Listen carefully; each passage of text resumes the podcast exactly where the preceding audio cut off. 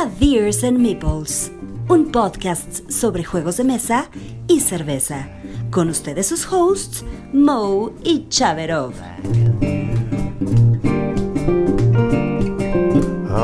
Gonna. Just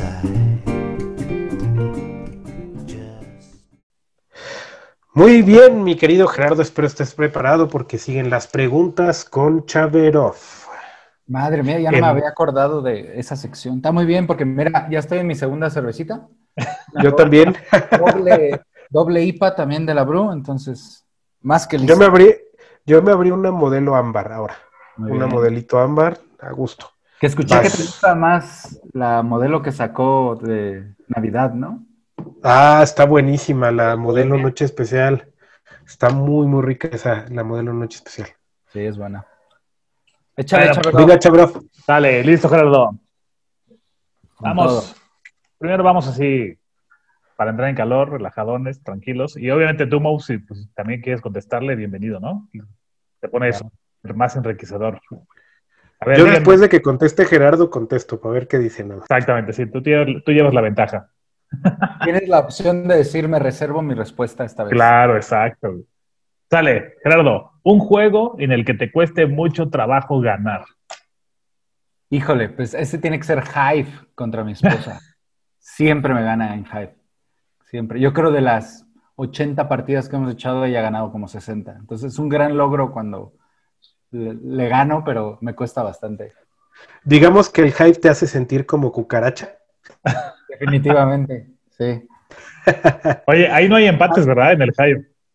No, no, No. se puede. Bueno, sí se puede dar el, el caso muy raro de que las reinas de ambos estén muy cerca y al bajar una última pieza, las dos queden rodeadas. Pero es muy extraño. Pero sí. Pero el reglamento especifica que el que encierra es el que gana. Ah, mira. Es decir, si tu pieza es la que encierra a las dos reinas, tú ganas. Y si el contrincante es el que encierra a las dos reinas, gana el otro.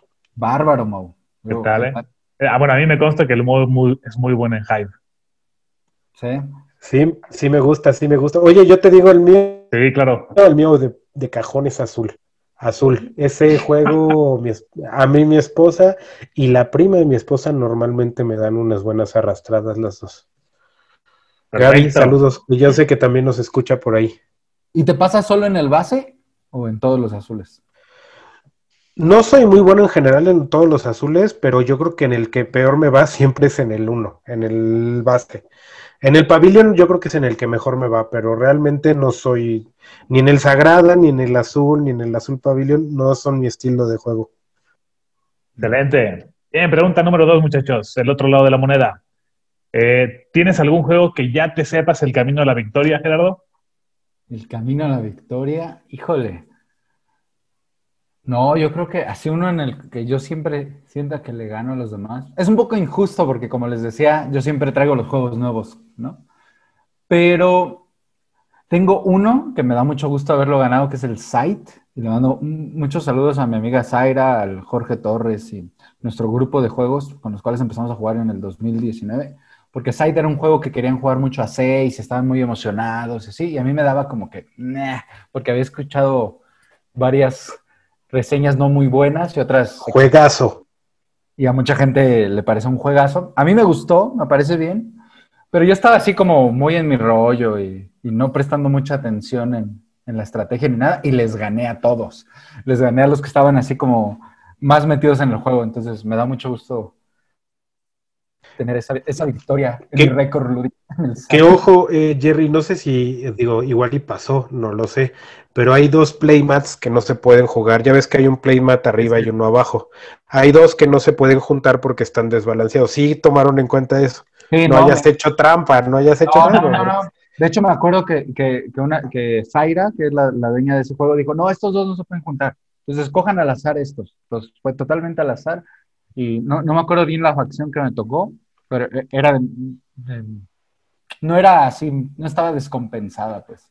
Y nunca llegué el prim- primer lugar a lo largo del juego. Siempre estaba como tercer lugar, segundo lugar y así. Y Zaira, precisamente, siempre nos gana en casi todos estos juegos. Entonces, esa es una gran victoria que tengo ahí guardada en Bien. récords lúdicos. ¿Tú, Mo, ya Muy tienes bien. un juego que te sepas el caminito? No, no, no como tal que me sepa el caminito, pero sí me considero muy bueno. O sea, normalmente gano, o sea, de las 22 partidas que tengo, yo creo que tengo ganadas 17 o 16. Este es el Viticulture. Ese juego no es que tenga un caminito, sino como que se me facilita mucho el proceso de entendimiento del juego. Ese es mi estilo de juego completamente y ese en específico normalmente me va muy bien. Se lo achaco también un poquito a la suerte de las cartas, eh, un poquito a muchas cosas, pero creo que sí, ese no, no, hay un camino porque sí hay veces que no te sale todo lo que quieres hacer. Sin embargo, creo que sí me va muy bien. O sea, normalmente tengo un score muy bueno en el Viticulture con Toscani. Lo que es ser borracho, mira. Sí, exacto. exacto. Se me facilita el mismo, amigo. Fíjate, ahora recuerdo, en algo que sí me va muy bien casi siempre es la tirada de dados y a mis amigos les da mucho coraje. Porque es así de que en cualquier juego que digan, no sé, necesito un par de seises, ¿no? Y es muy difícil que salga y digo, aquí va a salir, tiro y lo que canto cae casi siempre. Órale, es un, ese, ese es un gran poder mutante. güey. Sí, sí, es mi superpoder. ¿Cuál es tu poder? Tirar dados. Exactamente. ¿Qué más quieres? Bien, siguiente Muy bien. muchachos, siguiente. Eh, ya que uno se mete en esto de los juegos de mesa, se vuelve un poquito más observador, más picky, más todo esto. Entonces, díganme una regla que corregirían de algún juego. Seguramente ya lo han pensado alguna vez. Más o menos, más o menos. Creo yo que casi siempre corriges, como hablando precisamente del, tema, no sé, me estoy adelantando, en una, en una buena reunión de juegos de mesa, cuando sientes que la regla va a ser el juego más lento o más tardado y la gente no se va a divertir. Y a mí me pasó con, con Catán, con esta cuestión de, de siempre estar respetando los dos uh, Los dos de caminos. distancia. Yo me di cuenta que si no los respetabas con los enemigos, solamente con los tuyos, se agilizaba más. O sea que no importaba Ese es un buen tip, ¿eh? que tú estuvieras a uno de distancia contra un, un, este, un camino opuesto, un pueblo opuesto, agilizaba más y, todos producían más rápido. ¿Qué es lo que quieres, no? Porque es como frustrante que dos, tres jugadores tengan un montón de recursos y uno se quede atrás. Entonces, esa la aplicamos, o sea, como intuitivamente. De repente, cuando terminamos una partida, dijimos, ah, mira, no revisamos que estos dos pueblos contrarios quedaron a uno de distancia. Y a partir de ahí lo jugamos así y las partidas eran más rápidas. No, no porque el juego yo sienta que esté mal, pero pues nos ha servido a nosotros. Qué interesante, está padrísimo. Está buena esa idea, me, la sí. voy a probar la próxima vez. ¿Tú, Mo? Yo, hay uno que ya les, no sé si ya lo había platicado acá, pero ya te lo había dicho a ti, que es el del Homebrewers. El Homebrewers tiene una desventaja, que yo lo veo más bien como desventaja, es que te paga mucho y muy rápido. Entonces, eh, para acotar un poquito esto, o sea, todo lo puedes hacer con dinero y si consigues dinero fácilmente ya lo hiciste. No hay como que tanto reto en cómo voy a conseguir ciertas cosas. Entonces, añadiéndole reto al juego, eh, le pusimos la, la, regla que se llama la regla Ganges, que cuando te salen los dados, solamente pagando el dólar, en vez de poder cambiarlo a la cara que tú quieras, solamente la puedes cambiar a la contracara. Y, y, ya quitas cuatro opciones de cajón ahí cuando puedas pagar dinero. Entonces, esa regla yo creo que benefició muchísimo el juego. Yo cuando lo jugué me gustó mucho más porque sí, el juego paga mucho y muy rápido. Bien, qué chido. Yo les comparto una de bolón. Eh, eh, acá con mi babe nos gusta muchísimo jugar Raiders of the North Sea. Yeah. Y una reglita de la casa que pusimos es que, o sea, parte del setup es que tú tienes cinco cartas, te llegan cinco vikingos y te quedas con tres, ¿no? Nosotros, además de eso, uno de ellos ya lo pones en tu barco de gratis, ¿no? Eh, ah. Porque al inicio del juego es un poquito lento en lo que contratas al vikingo, sacas comida y te vas en tu primera expedición, ¿no? Entonces, ya tener de cajón un vikingo acelera un poquito el rock y... O sea, agiliza, ¿no? Agiliza. empezar a pensar en, en, en más la estrategia de a quién le quito o a dónde me voy, ¿no? Exactamente. Tiene sentido, tiene sentido. Está buena. Ustedes ya hablaron del Stone Age ¿no? en algún programa. Ahorita me estoy acordando de una regla que también aplicamos, que es la de la comida. Si no tienes para darle de comer a tu trabajador, se muere. O sea, no le puedes dar, este, suplirlo con otro recurso. Tiene que tener comida. Porque lo suplías con dinero, ¿no? Sí, o sea, tú no, le puedes dar primero lo suples no, con ajá, prim la primera regla es que lo suples con cualquier recurso O sea, una comida por un recurso. Y si tampoco tienes recursos, te quitan 10 puntos de victoria por cada trabajador que no logres alimentar. Pero es ahí donde se rompe el juego. El, el Stone Age lo rompes porque hacia al principio, pues te quedas con cero y cero y todo, todos tus trabajadores los dedicas a sacar recursos, este, puedes tener una ventaja. Sí. O sea, se, se ha descubierto que esa regla está rota, ¿no? La regla de, del cambiar por el recurso. Entonces es una muy buena opción para que no se vuelva tentador hacerlo, ¿no? Sí, exacto. Y, Y es, es mucho más más, realista. es más temático, sí. Exacto, exacto. O sea, ¿cómo le vas a estar dando así oro para que coma? Que coma. Sí, eso le pasó al rey Midas que se murió. ¿no? Todo lo que tocaba. Muy Dale. bien. Todo, todo lo que toque se vuelve mito, güey. No, Eh, no quisieras estar en una noche de pasión con ese poder. No. ni comiendo, ni haciendo nada. Este, sale, siguiente pregunta, siguiente pregunta, muchachos. Eh, ¿Qué juego ha sido una decepción? Que dijeras, ah, me- se me fueron dos horas de mi vida, ¿no?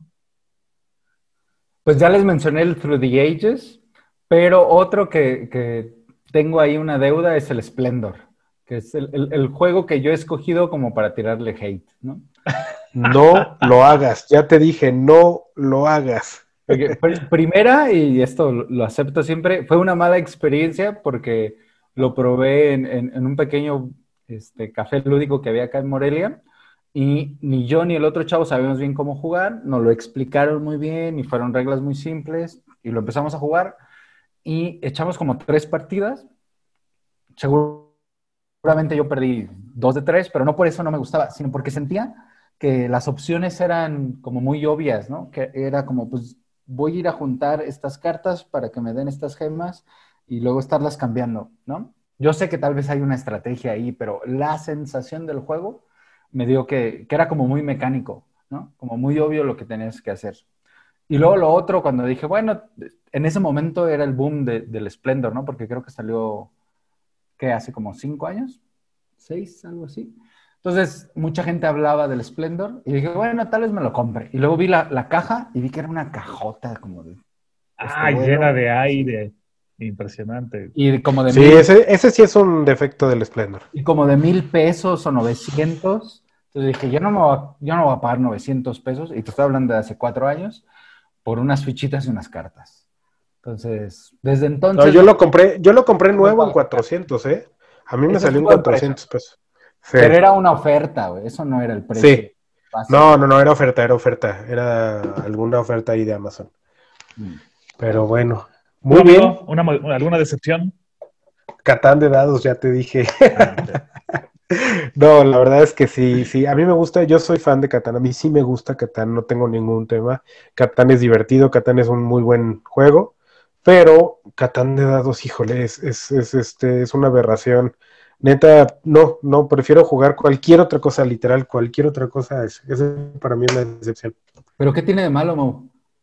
Eh, el juego en sí es que es eh, 100% suerte, no hay decisión. En el juego de Catán de dados no hay decisión, o sea, tú tienes que seguir un caminito en donde vas haciendo caminos, caminos, caminos, un poblado, pero es roll and write, o sea, tienes que irlos dibujando. Pero no te puedes ir haciendo una casa, por- o sea, no tienes ninguna decisión, simplemente saber a quién le sale más rápido la combinación de dados correcta.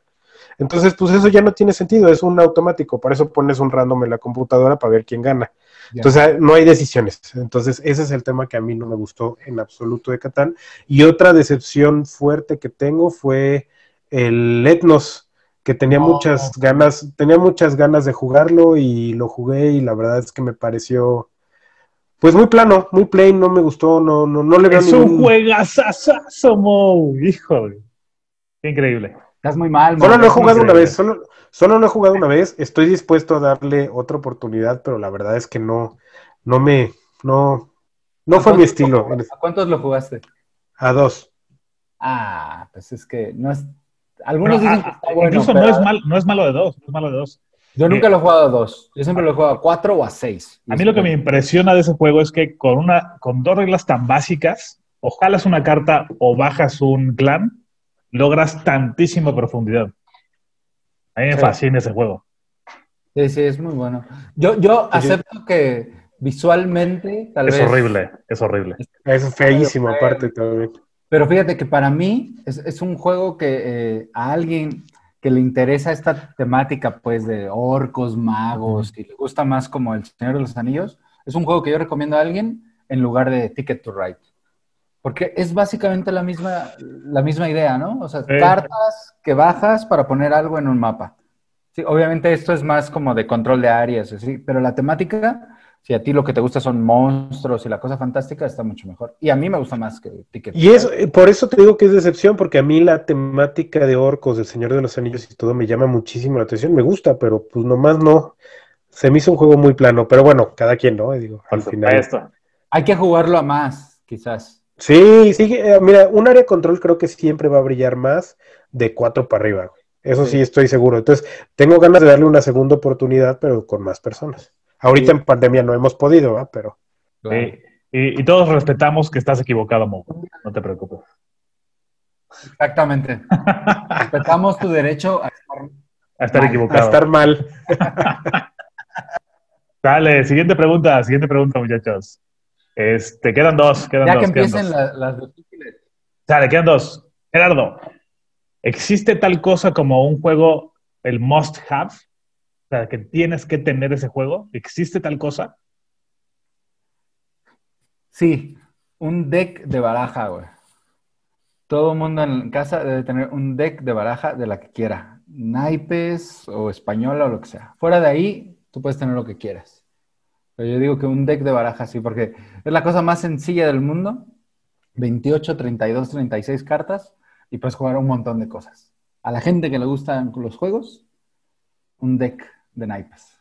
Es, es lo único que me atrevería a decir que todo el mundo debe tener. Ni el Ok. dominó ni el ajedrez. Oye, pero, qué- pero esto que el Wingspan, que este. No, que- ninguno.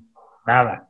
Nada. No, ni el Catán, ni, ni, ni el Azul, ni, no, ni el Risk, ni, no sé cuál es el ni el Gloomhaven, no. Ninguno. Porque es muy variado. Yo siempre he dicho que el gusto por los juegos de mesa es sumamente subjetivo. ¿no? Nosotros ahorita ya hablamos de, de Splendor, hablamos de, de Ethnos, de Ticket to Ride, y a, y a los tres nos gusta en niveles muy distintos. Y a veces depende mucho de la gente con, lo que, con quien lo juegues. ¿no? ¿ok? ¿Tú, Mo? Creo que no le puedo agregar nada a eso. Yo, yo mismo empecé con barajas. La verdad es que estoy completamente de acuerdo. El único must have. Y si eres lo suficientemente creativo, puedes tener casi mil juegos diferentes con una baraja. Entonces, todos los juegos, el ¿cuál te gusta? Por ejemplo, el High Society de Rainer Nietzsche, el mismo Skull King, este, el que tú quieras, puedes tenerlo con una baraja. eh, De, que sea de un arboretum, todos esos los puedes tener. Y creo que Sí, o sea, al final creo que el único must have es una baraja porque no a todos nos puede gustar a lo mismo, ¿no? Perfecto. ¿Tú, Bien, muchachos. ¿Tienes respuesta a esa pregunta? No, igual creo que no. O sea, el- creo que el, el tema del must no existe, ¿no? Este, sería un poco pretencioso decir, oye, es que este lo tienes que tener a huevo en tu colección.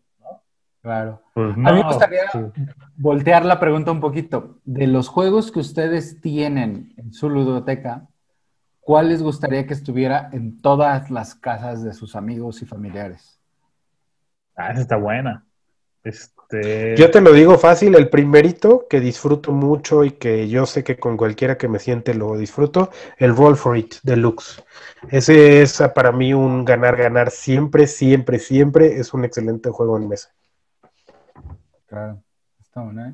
¿Tú, Chaverov? Este, pero yo creo que el, el que más disfrutamos, que lo hemos jugado ya con muchas personas distintas, es uno que se llama Coralia. Este, que es Órale. una como pequeña aventura en el fondo del mar, con unos Está dados súper bonito ese juego. con unos dados preciosísimos. Es un juego súper fácil, visualmente impactante.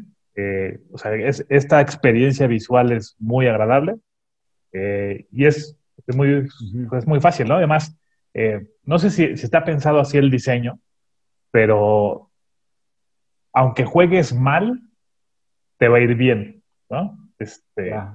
¿Hay como es- alguna opción para... O sea, sí, sí, es un poquito un point salad, pero bastante balanceado, eh, que siempre vas a tener algo que te va a generar puntos, ¿no? Entonces al final todo el mundo sale con la sensación de, ah, mira, estuvo divertido, padre, y no me quedé, no fui el asno que se quedó con cero puntos, ¿no? Como podría ser, por ejemplo, un, eh, un, Heaven and, un Heaven and Ale, que si lo haces, o sea, te puede llevar literal cero puntos en una partida, ¿no? Entonces el Coralia está bien padre. Bien, Victoria. Vientos. Sale, ¿Sabes un- cuál? Perdón, ¿cuál Sí, me sí, a mí? Las Vegas Dice Game. Ah, claro.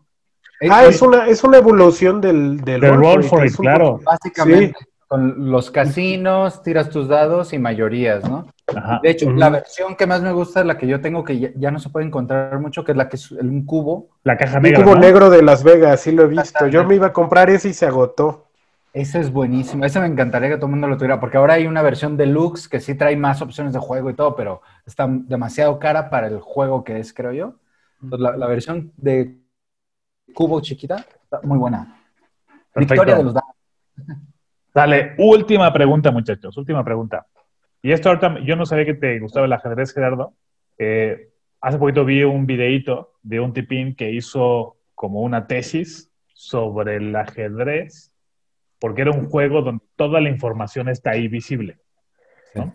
Eh, todo está ahí para los dos jugadores. No hay nada oculto, no hay dados, no hay tarjetas, todo está ahí todo el tiempo, ¿no? No hay suerte, ¿no? No hay. Entonces, ¿ustedes ubican algún juego de mesa donde tenga esta característica?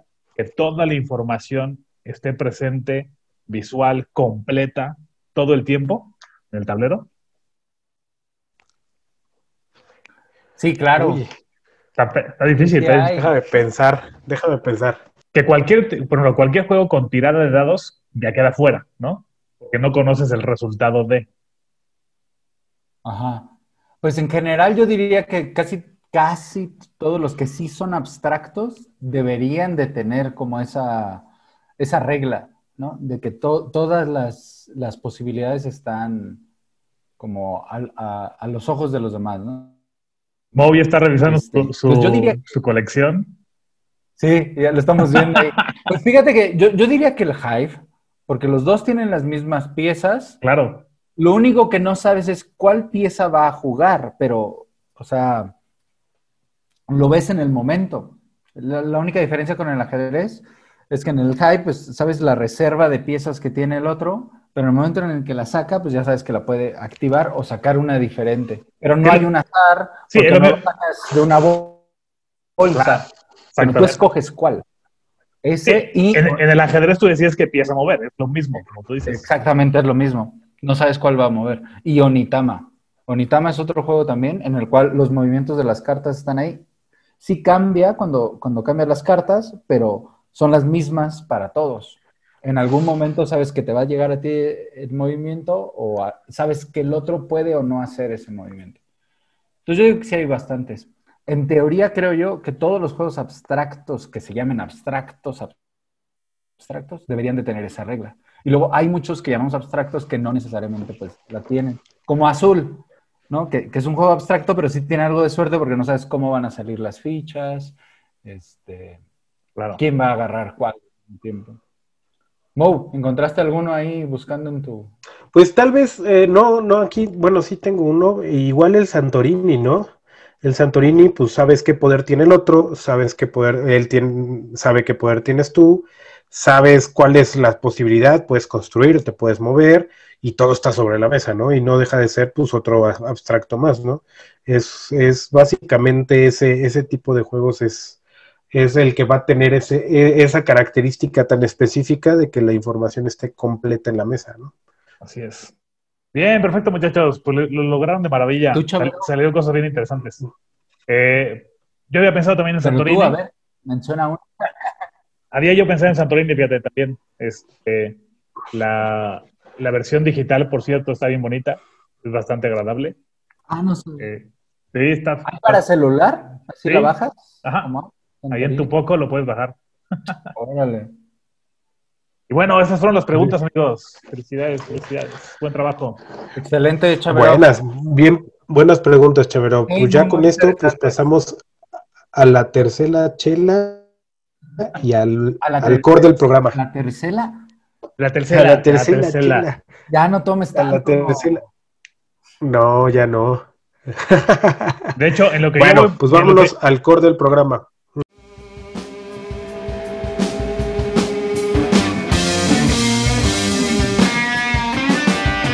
Ahora, el tema de la semana.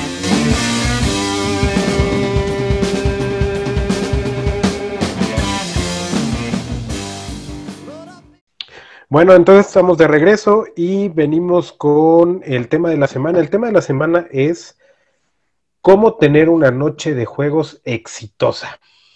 Y pues bueno, acá en gusto se rompen géneros. Y no sé, Chaverov, ¿con qué te gustaría empezar? Pues mira, un poco reafirmando lo que ya platicamos, creo que el primer paso para tener una noche, noche de juegos de mesa exitosa es no sacar el Through the Ages. Muy bien, de acuerdo. Voto por eso. Muy bien. Sí, pues eh, mira, yo traigo varios puntos. No sé eh, si podemos empezar. eh, por ejemplo, la hora, ¿no? Para ustedes, ¿cuál sería una hora óptima para iniciar? eh, hablamos específicamente de noche de juegos. Siempre hay comida de juegos o mañana de juegos. Una noche de juegos, eh, ¿cuál es la hora óptima para empezar? ¿A qué hora citas a tu gente? ¿Cómo empiezas? Pues mira, acá te voy a platicar. La verdad es que con la gente con la que juego, los cuates, ya todos estamos casados y con hijos. Entonces tú dices, oye, nos vemos ocho y media, ¿no? Pero es ocho y media, ocho y media para nueve, nueve y cuarto, ¿no? Porque no sabes qué se va a atravesar ese, esa noche. Tampoco es como que abandones a tu esposa ahí con la bronca. Entonces, nosotros la verdad es que procuramos, procuramos empezar a las 8, pero terminamos empezando 8.45, ¿no? Eh, porque es el ratito además cuando familiarmente ya puedes, ¿no? Ya todo el mundo se fue a dormir, ya acabaste. eh, entonces, yo voy por esa hora como de inicio a tu pregunta, ¿no? Muy bien. ¿Tú qué opinas, Jerry? Para mí, con mis amigos con los cuales sí son jugones y cada quien lleva un juego diferente, las 4 de la tarde es la mejor hora. Este, sobre todo porque ya todos han hecho la comida y la comida no interrumpe toda la, la- la sesión de juegos, ¿no? Que nos ha pasado varias veces que queremos empezar más temprano y en un domingo nos juntamos a, a las 10 o 11 de la mañana y hemos hecho de esos maratones de 12 horas, pero la comida siempre como que interrumpe y yo soy de las personas que a mí me gusta tomar y comer bien. no, o sea, no, no, no correr ni nada. Y de hecho yo puedo estar tomando y, y comiendo alguna cosa, un snack cuando juego. A mí no me, no me afecta. Pero tenemos amigos que sí están como muy clavados en estar jugando, ¿no? Y entonces luego nos dicen así de, oigan, ya llevan media hora comiendo y hay que regresar al juego y cosas así. Entonces, me ha funcionado mucho sábado a las 4 de la tarde, que ya todos llegan comidos y juegas de corrido hasta como las 9, 9 y media y puedes hacer una pequeña pausa para echar un snack o algo de cenar y seguirle. Ventaja que casi todos nuestros amigos cuando nos juntamos este, tienen dónde dejar a sus hijos y demás. Y este, pues yo, yo todavía no tengo hijos, toco madera. Entonces aprovechamos un poquito más de eso. Muy bien, me parece ¿Cómo? muy bien. Es que yo, yo creo que eh, eh, todo se reduce a la situación en la que te encuentres, ¿no? Nosotros también en este caso no tenemos niños y el grupo con el que me junto, pues normalmente tampoco. Entonces, un horario eh, para noche de juegos perfecto para nosotros es alrededor de las seis, entre 5 y 6 de la tarde. Empezamos esa hora porque, como bien dices, ya comieron toda la gente y realmente durante el juego hay snacks, hay bebida, hay todo y es ininterrumpido a partir de ahí, ¿no? Llegas y ya no hay interrupciones, obviamente se para. A nosotros nos pasa algo muy chistoso porque normalmente como todos llegan muy bien comidos, ya hacemos la pausa como a las 12, una de la mañana para comer algo. O sea, ya hasta esa hora cenamos algo ya bien, una pausa después de seis, a, o sea, casi seis horas de juego y de plática y whatever. Porque aparte, las seis está muy bien porque llegamos y platicamos un ratito y estamos, oye, ¿qué pasó? Y bla, bla, bla. Servimos bebidas y posteriormente y ya a jugar, ¿no? Y ya no hay esa pausa. Entonces, las seis de la tarde es una excelente hora para nosotros y para mi estilo de, juego, que somos dos parejas y a veces uno, dos, tres personas más, pero todas en la, la situación es que el 90% sin hijos, ¿no? Y pues no tienen como esa limitante de, de con quién lo voy a dejar y whatever, ¿no? Entonces, eh, ese es un horario como que óptimo para mí. Bien, estupendo. Oye, Nada en contra de los niños, ¿eh? No, no. No, no, no, nada en contra, Ah. pero ahorita hay que aprovechar mientras, Exacto. mientras tienes esa, esa apertura, ¿no? Y esa, esa movilidad eh, de horarios. Sí, sí, bueno, eh, y, fíjate, tengo un compadre que, que igual le fascinan los juegos de mesa y también a los hijos los vas, los vas metiendo en este mundo, ¿no? Padrísimo. Entonces, por ejemplo, su hija Sofía, que ella debe tener como 11 años, eh, ya te juega de todo, ¿no? O sea, cualquier cosa que ustedes y yo juguemos, la morrilla lo juega y entonces de repente también ya es como irle invirtiendo, ¿no? O sea, le inviertes en los hijos para que después puedan jugar contigo, perrón. Oye, tu niña no se queda atrás, ¿eh? Tu niña, me acuerdo que me dio una arrastrada en el Tiny Towns. Así. Eh, mi hija tiene seis años, Gerardo. Y ya juega Tiny Towns, Azul, este... y Sí, es buenilla, sí le gira cañón. Nada más por eso sí me dan ganas de tener hijos, fíjate, para tener a alguien y obligarlo a jugar. Exacto. Hay un meme muy famoso que, que, que salió en Dice Tower de este. Estoy embarazada y son gemelos. Entonces está el papá en la computadora buscando juegos de cuatro personas, ya bien emocionado, ¿no? Claro. Para poder hacer su- sus juegos ya de más gente. Por eso Sí, pues tiene tantos hijos. man. exacto.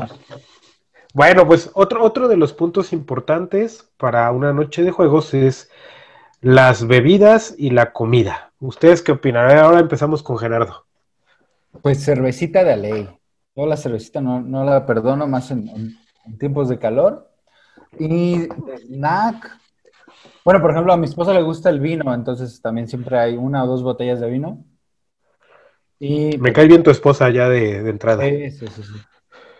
El vino nunca falta en la casa y una que otra caguama.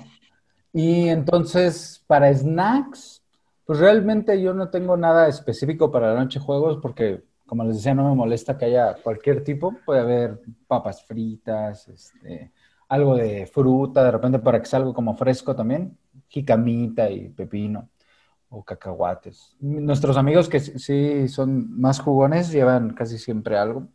Y lo que más nos gusta tener es pues una, un par de pizzas ahí, que tengo la fortuna de vivir cerca de un restaurante italiano.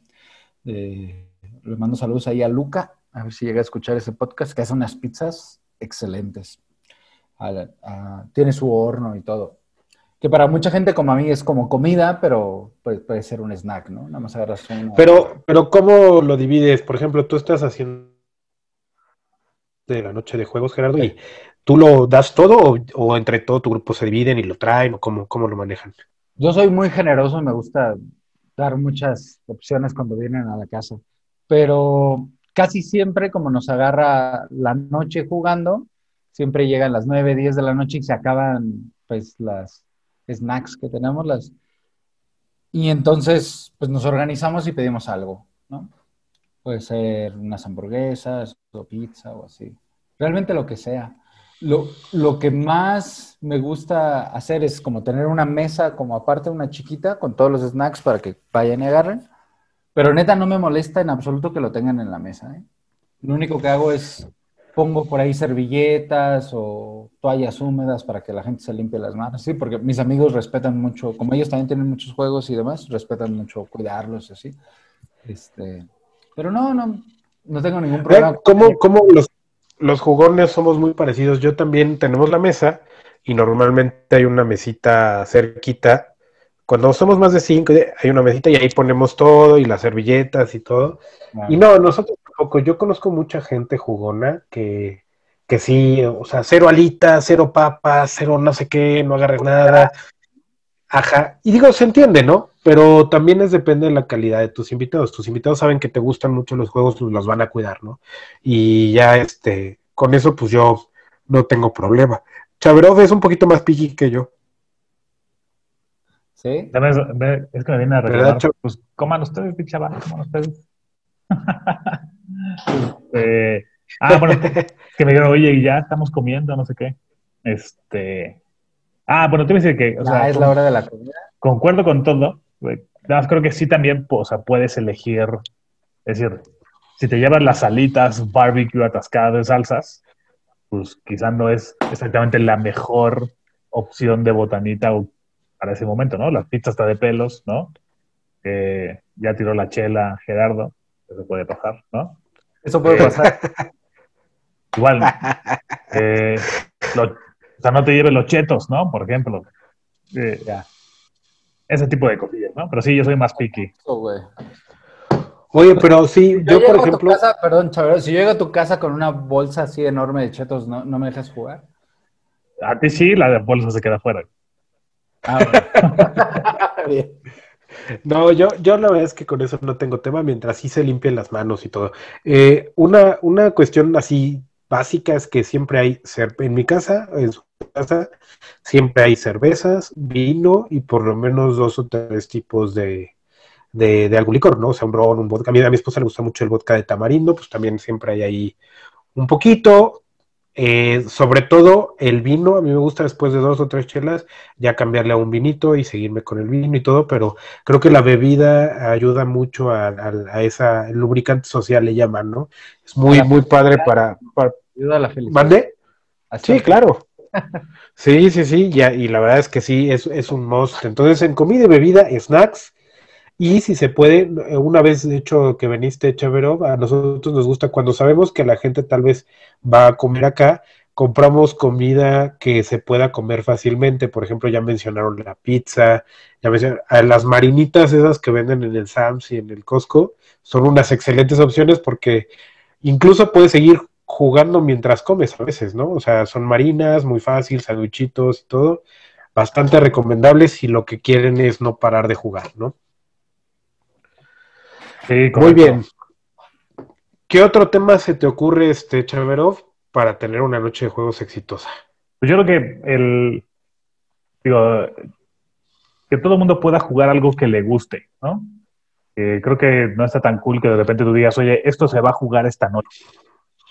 Todo el mundo tenga la oportunidad, por lo menos, de elegir un juego, ¿no? Ya sea que lo lleve o que lo elija de tu colección, pero tus tres, cuatro invitados que puedan elegir, ¿no? No, impo- no imponer los juegos. Sí, creo que estoy muy de acuerdo. Nosotros lo que hacemos normalmente es para, uno, matamos dos pájaros de un tiro, porque siempre hay un tema de quién va a iniciar el juego, quién va a empezar, y las reglas de los juegos luego son medio ridículas, que el más grande, que el más joven, que el que el último que haya ido a Portugal y whatever, ¿no? Entonces, nosotros lo que hacemos es que simplemente eh, escoge a alguien, eh, random, quien sea, y de ahí hacia la izquierda va escogiendo un juego cada quien. Y ese que escoge el juego inicia el juego. Entonces ya te quitas, todos escogen algún juego en algún punto de la noche y todos inician o es el jugador inicial en todos los juegos, ¿no? Es una recomendación que yo les hago que nos ha ayudado muchísimo. Muy buenas, yo estoy de acuerdo con todas esas. Y depende sobre todo de la gente, ¿no? Porque no es lo mismo juntarte con tus amigos con los que siempre juegas juegos de mesa y normalmente te organizas, ¿no? Y dices, ah, pues acabo de comprar este juego, ¿lo quieren probar? No, pues sí. Que juntarte con amigos o familiares que no juegan tan seguido como uno. Sí, exactamente. Exacto, y Conoce a tu público, ¿no? Conoce a tu público. Eso. Exacto. Y otra, otra consejo que les doy para tener una noche de juegos exitosa es, a mí en lo personal, tiene que haber un buen mantel de juego. Eh, tanto para tirar dados como para levantar cartas, como para todo lo que implica la, la- el setup de un juego. Tener un buen mantel ayuda a la inmersión, a que estés más cómodo, a que todas las piezas este, estén estables. Eh, tiene muchas ventajas, ¿no? No es lo mismo tirar un dado en una mesa de vidrio que van a rebotar hasta la puerta de tu casa. Y si tienes un buen mantelito afelpado y todo, pues, los, los dados se quedan ahí, ¿no? Y, y son muy funcionales. Yo se los recomiendo ampliamente. Un mantelito, eh, en cualquier mesa que tengan, tengan un mantelito, una playmat de, de neopreno o algo, algo que ayude porque también, por ejemplo, si tienes una mesa de madera plana, cuando quieres recoger las cartas, luego es un problema, se pegan, ¿no? Y eso, ese rascar con la uña que lastima la- el borde de la carta es medio, medio, medio molesto para el dueño del juego, ¿no? Y no es porque tenga la culpa el que lo está haciendo, sino porque las condiciones a veces no son las mejores, ¿no? Estoy totalmente de acuerdo. Yo soy súper fan de los playmats. Yo cuando me compré el primero hace como tres años, Este, pues fue porque lo encontré en, en oferta y dije, bueno, es el único que voy a tener. Y desde que lo compré, me compré otros dos más. Y cuando puedo, también me llevo estos. Es una recomendación para toda la gente, porque a veces son muy caros los playmats pues, de las marcas oficiales y así. Puedes comprar unos de mousepad, los que se usan para el ratón, para la computadora, que son muy largos. Te compras dos o tres y te sale a veces más barato que comprar uno grandote de 90 por 90 y son el mejor accesorio lúdico que yo, que yo tengo. Ya me olvidé de tener las basecitas para los dados, así que ahí tengo pues, pero como tú dices muy bien, tira los dados y rebotan perfecto en, en los manteles y te los puedes llevar a donde sea, los playmats. A mí me encantan. Bueno, bien. Tú, Chabrov, ¿qué opinas de los manteles? Tú tienes uno morado muy bonito. Tengo un solo mantel morado, que de hecho cuando está sucio me da como el colapso mental tener que jugar con un mantel blanco ahí que no me gusta. Este, pero sí, el tema de los manteles es un add-on bastante, bastante bueno, ¿no? Y acá lo que hacemos es, eh, tenemos una cajita, una cajita que me regalaron de un reloj hace muchísimo, pero está como afelpadita por dentro. Entonces ahí tiramos los dados, ¿no? En la cajita. y ya no salen Ah, volando, también. No tiran meeples ni nada, ¿no? Ese es un buen add-on. Sí, y como tip, eh, los manteles no les tienen que salir tan caros. Yo tengo como cuatro. Literal, te puedes ir a la Parisina, a cualquiera de este tipo de tiendas de tela y que te corten, o sea, eh, un, un tipo de tela como, como de casino, por así decirlo. En la- han tocado las mesas de casino que son como de, como de pana o no sé cómo decirle, así como de una tela muy, muy, eh, como gruesecilla. Y ese, pues córtalo a la, a la medida de tu mesa y listo. O sea, realmente nosotros los tenemos guardados, vamos a jugar, lo ponemos, se lavan en lavadora y todo, y de verdad son un gran add-on para, para los juegos, ¿no? Este, ¿qué- eh, ¿qué otra cosa te, eh, qué otro tema se les ocurre para tener una noche de, de juegos exitosa? Yo creo que, o sea, una es que vas a divertirte, ¿no? Al cotorreo, eh, o sea, digo, si es un wargame, pues claramente vas a destrozar al rival, ¿no? Pero si no es así, eh, creo que el tema de la victoria está, está- va, va un pasito atrás, ¿no? O sea, vas a convivir, pasártela bien. Si alguien se equivoca y quiere volver a hacerlo, pues que lo vuelva a hacer, no pasa nada, ¿no? Que, ah, es que se me olvidó cobrar el oro, pues que cobre el oro, ¿no? Este, Eso. porque el chiste es pasarla bien con tus cuates. Estoy de acuerdo. Sí, buscar la flexibilidad mientras no se rompan demasiado las reglas y que persista la diversión ante todo, ¿no?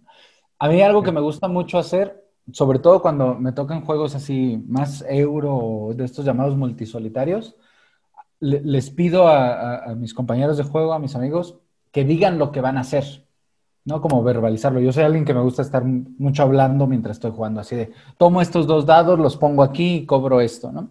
Porque el miedo que más me da de los multisolitarios es que cada quien está haciendo lo suyo, Como en el Sagrada, por ejemplo, o así, y nadie se entera de los demás. Entonces, a mí me gusta estar diciendo lo que voy a hacer y demás. Entonces, no es como una regla que yo impongo, pero de repente si veo que alguien hizo su jugada y no nos dijo, yo, yo volteo y le digo, oye, este, Sandra, ¿qué hiciste? ¿No? A ver, platícanos, o, o qué vas a hacer y demás. Y hasta incluso tiendo a veces a estar como narrando las partidas, cosas así. Este, una vez le escuché a alguien decir que, que si puedes rolear cualquier juego de mesa, eso ayuda muchísimo a disfrutarlo más. Así sea el juego más abstracto del mundo, si le metes ahí más onda hablando y, y- y narrando lo que hacen los jugadores, te metes más en el juego. Fíjate, y complementando eso, a, a mí me pasó alguna vez que jugamos uno que se llama Dice Hospital, donde los turnos son simultáneos. Creo que el tema de los turnos simultáneos es que cada quien se, se- o sea, en ti mismas haces tus cosas y dejas de convivir, ¿no? Eh, Sí. además de que es más, más fácil equivocarte o hacer algo mal y que un poco se pierda lo que el juego propone, ¿no? Eh, bien, sí, coincido. Yo estoy muy de acuerdo con lo que acaba de decir Gerardo. La verdad es eso también lo hago mucho yo. Es de, tomo estos dados en el Wingspan. Voy a hacer esto, voy a agarrar comida, luego voy a hacer, activo esta carta, esto, esto, esto.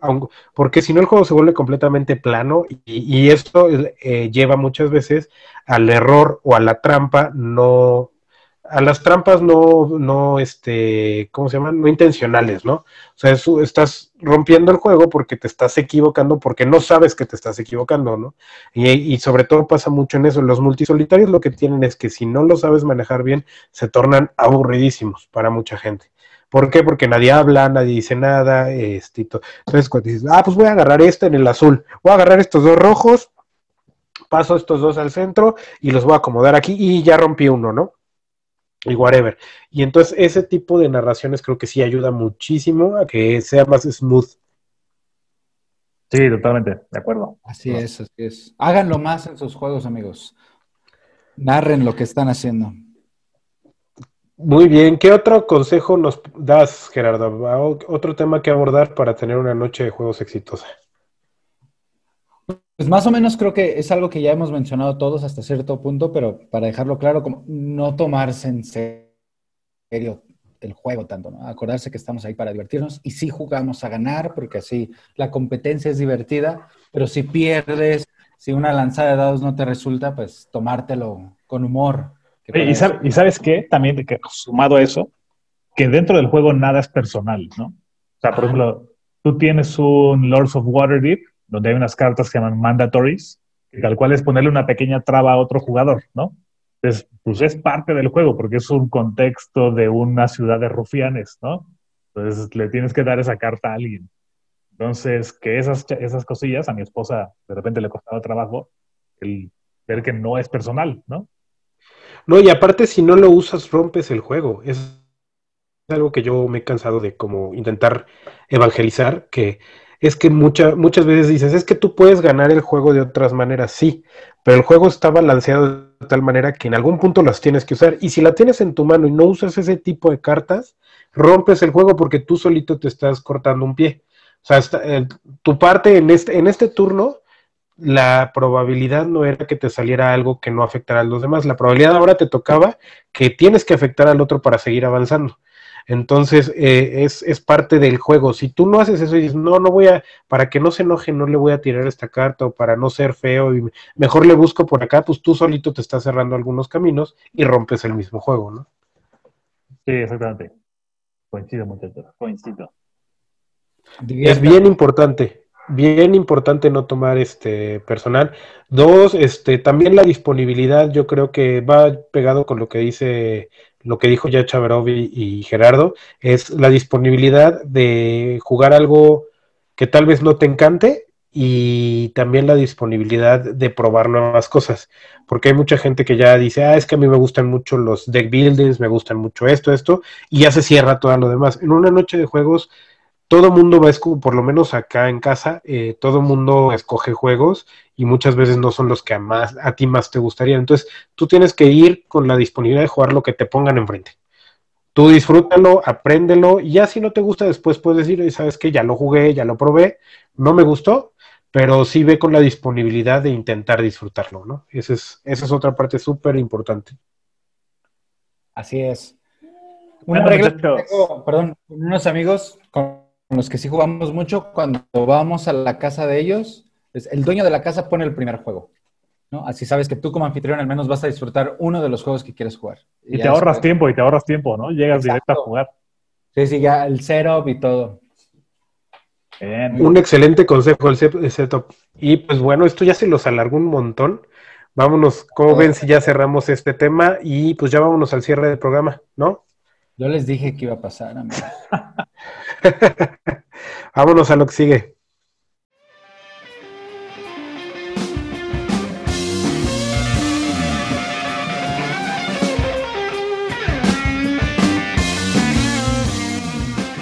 Sí, hay alguien que nos escucha. Contesten, chicos.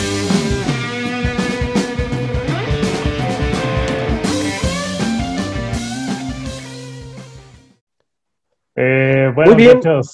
Ah, tú del- ah, claro, es que nos fuimos al punto número nueve. pues, discúlpame. Yo despido, yo despido. Oye, Sí. ya estamos de salida. La verdad es que muchísimas gracias, Gerardo. Ha sido un gusto cotorrear contigo. Este, espero te la hayas pasado bien. No, me súper bien. Nada más, me falta así rapidísimo decirles porque hice una encuesta en, en Facebook Ah, dale. de, Comentarios de- de la gente.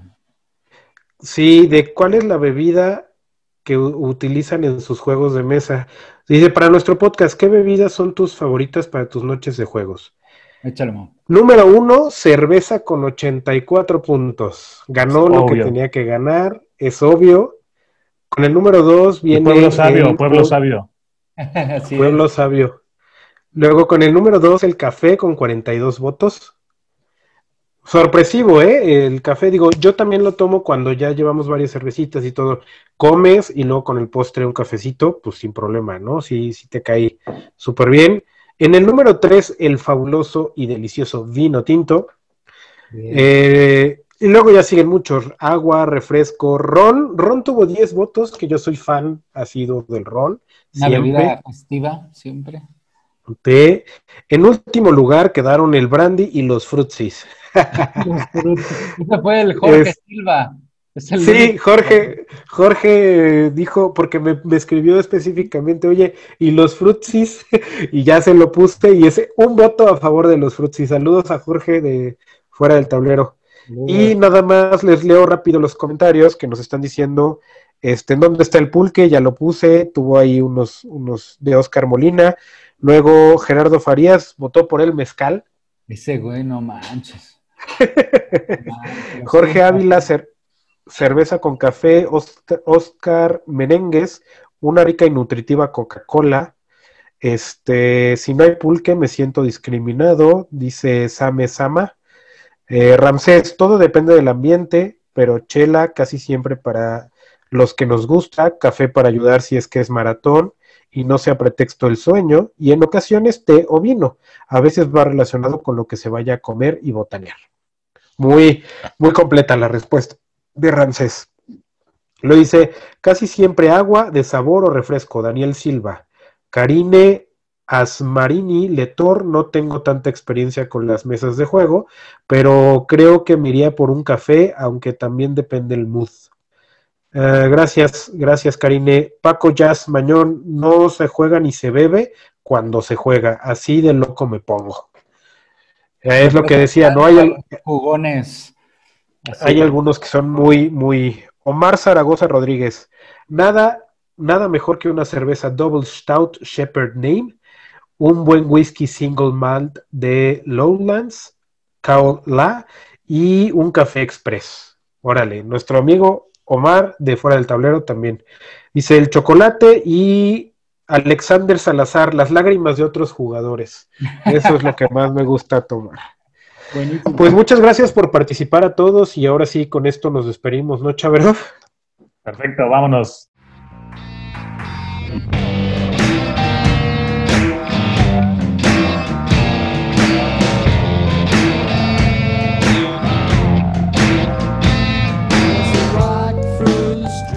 Hemos terminado. Say goodbye, boys.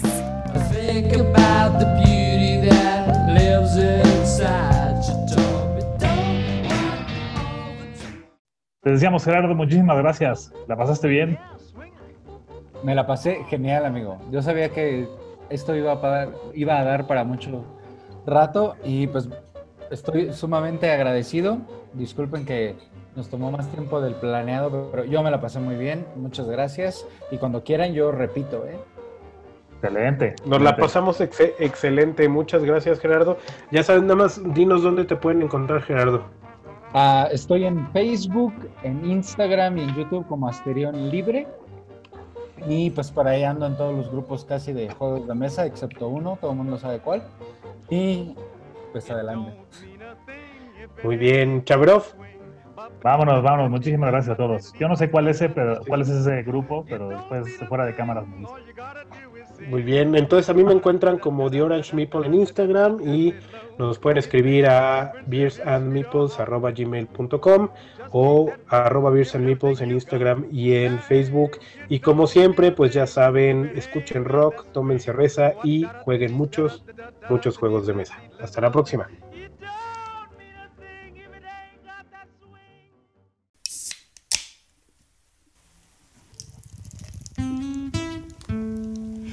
Este fue otro burbujeante, refrescante y delicioso episodio de Beers and Meeples. Los esperamos en nuestra siguiente emisión. Drink beer, it's good for you. I'm empty handed and I'm feeling blue.